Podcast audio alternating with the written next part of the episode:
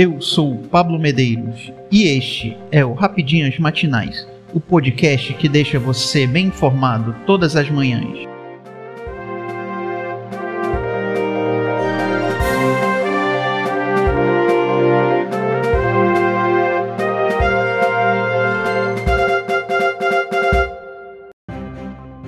Hoje, sexta-feira, 8 de julho de 2022.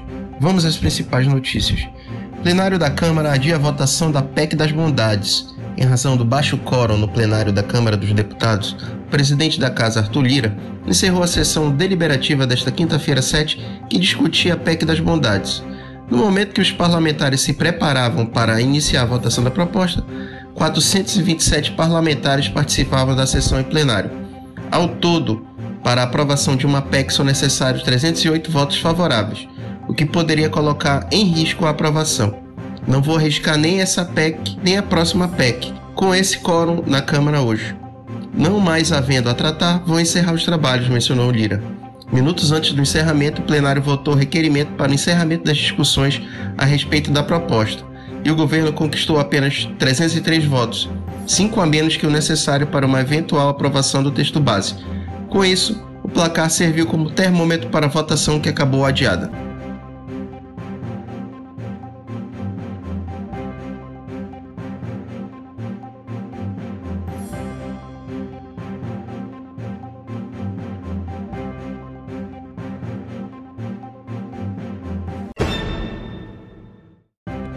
Apesar da relação tensa, Biden encontrará príncipe saudita em Jeddah, o príncipe herdeiro saudita Mohammed bin Salman participará do encontro bilateral entre o presidente dos Estados Unidos Joe Biden e o monarca da Arábia Saudita Salman bin Abdulaziz na próxima semana na cidade de Jeddah, segundo informou a Casa Branca nesta, nesta quinta-feira.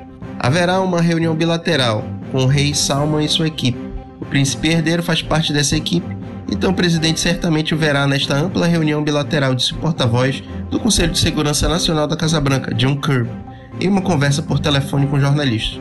A relação entre Biden e Bin Salman é tensa devido ao suposto envolvimento do príncipe no assassinato do jornalista Jamal Khashoggi, com um democrata chegando até a prometer durante sua campanha a presidência que trataria a Arábia Saudita como um pária.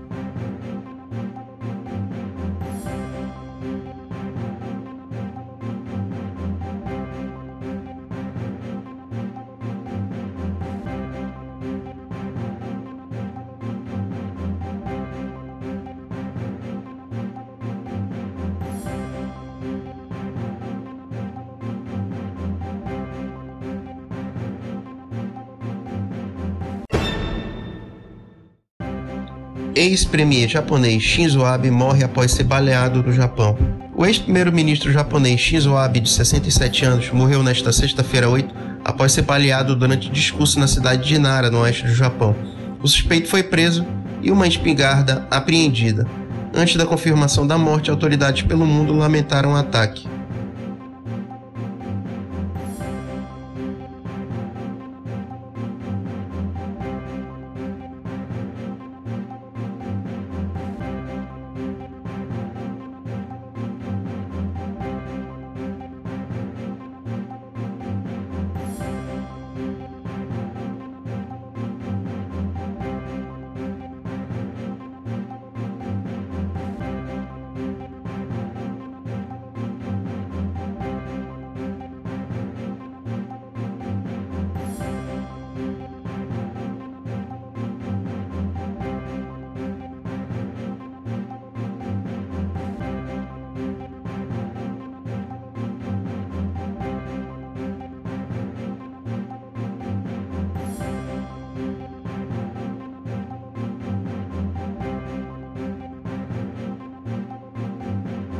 Eu sou Pablo Medeiros e este foi o Rapidinhas Matinais, o podcast que deixa você informado. Até mais.